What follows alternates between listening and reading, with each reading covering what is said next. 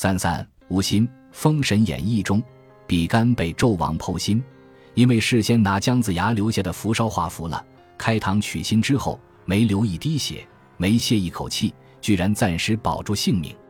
书中这样描写当时的情景：比干将手入腹内，摘心而出，望下一掷，眼刨不语，面似淡金，镜下抬去，不说话，不停留，是要迅速赶回去让姜子牙救命。比干当时走马如飞，出了午门，驰出约五七里之遥，路边遇到一妇人叫卖无心菜。比干闻声驻马，若有所思，便问那妇人叫卖的是什么。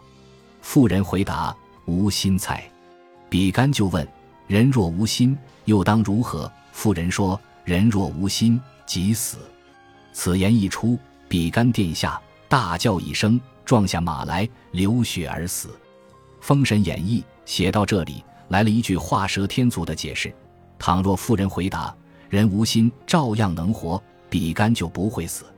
遭逢卖菜的妇人自是比干的不幸，然而那妇人有何过错呢？人无心即死，乃是最平常不过的道理。比干难道不知道人无心即死吗？比干难道不知道他已经没有心了吗？前些日子整理旧磁带，多数已经没法再听，扒拉出一堆扔了。想当年都是很流行的东西，有从国内托人带出来的，有朋友送的，有邮购的。可见社会进步的有多快，人心变得有多快。有一盒崔健的《一无所有》，以为早就丢了，这次翻出来很高兴，坐在床边开足音量听了一遍。磁带是刚来纽约那阵儿专程去唐人街买的。我对流行歌曲向来不热衷，专程坐一个小时地铁去买一盘歌曲盒带，似乎是唯一的一次。不知为什么，有一阵子很想听听崔健。一无所有之后，崔健的新专辑也听过，但没有对一无所有的那种热情了。不知是因为听多听少的关系，还是崔健出道的第一板斧看得太漂亮了。反正我最喜欢的几首歌，像《假行僧》《从头再来》《这世界变化快》，都收在一无所有里。想起崔健，就想起北京，想起在北京纪念国际和平年音乐会上他的第一次亮相。北京电视台实况转播了那场以郭峰才气横溢的《让世界充满爱》为高潮的音乐会。之前还有不少节目，现在全忘了，我也记不起来崔健是第几个出场。那时他还是个无名小辈，轮不着唱大咒。他一上台就让人乐，因为模样太可笑，不是寒酸，不是土气，不是俗，也不是怪异。他完全不是当时习惯的歌手形象，装腔作势的华丽。摩登的没一点人味的衣饰，满脸起褶子的逆笑，崔健整个一个可怜巴巴、无所适从的小子。黄军装、平底鞋，苦哈哈的瘦脸，背有点驼，腿有点打弯，站得畏畏缩缩，仿佛面对的不是观众，而是杀人不眨眼的强盗。可怜巴巴的崔健用嘶哑的嗓子唱出那首可怜巴巴的一无所有，我一下子就被这首歌镇住了。崔健的可怜巴巴，可怜巴巴之后不可救药的固执，让人觉得感动。崔健果然一炮而红。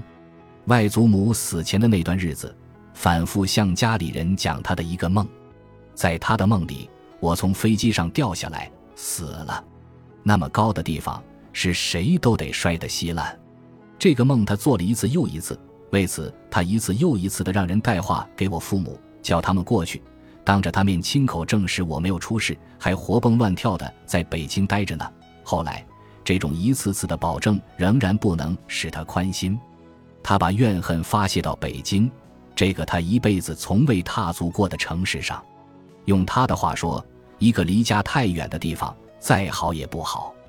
他央求儿子，也就是我舅舅，花点钱请客把我调回来，而且他猜想，我久久不归。一定是赶上运动在北京犯错误了。从一九四九年到他去世，这三十多年留在他已经糊涂的脑袋里的，就剩下运动癌症和办事必须请客送礼的顽固观念了。他的心愿虽然真诚，却是荒唐的。家人当然不会理睬他。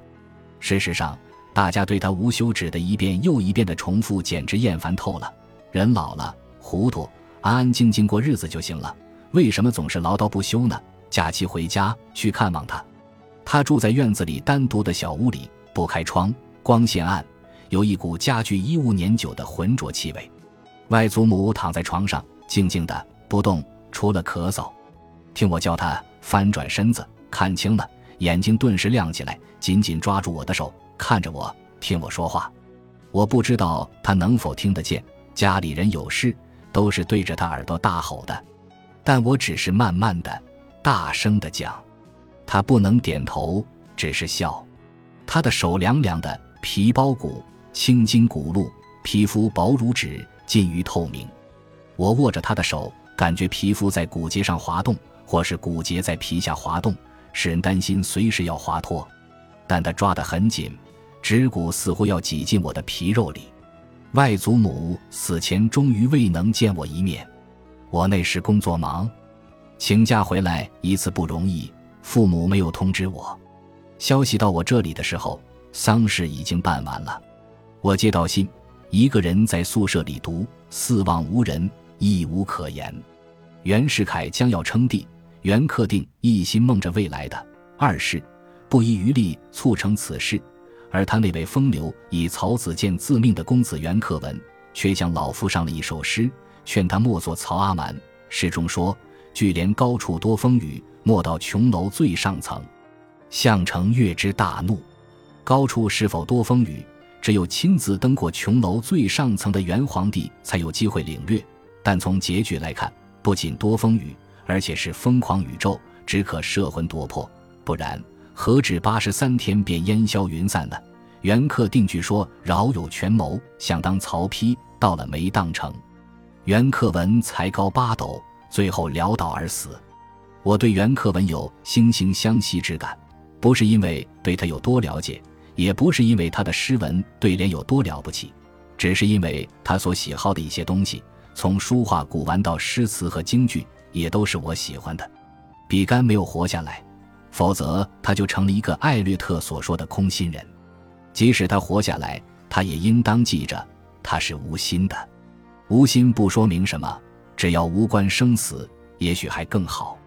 无心只是一个事实，但是，由于现实的复杂，由于现实总是充满不可预料的错愕，比干的死仍然是一种必然。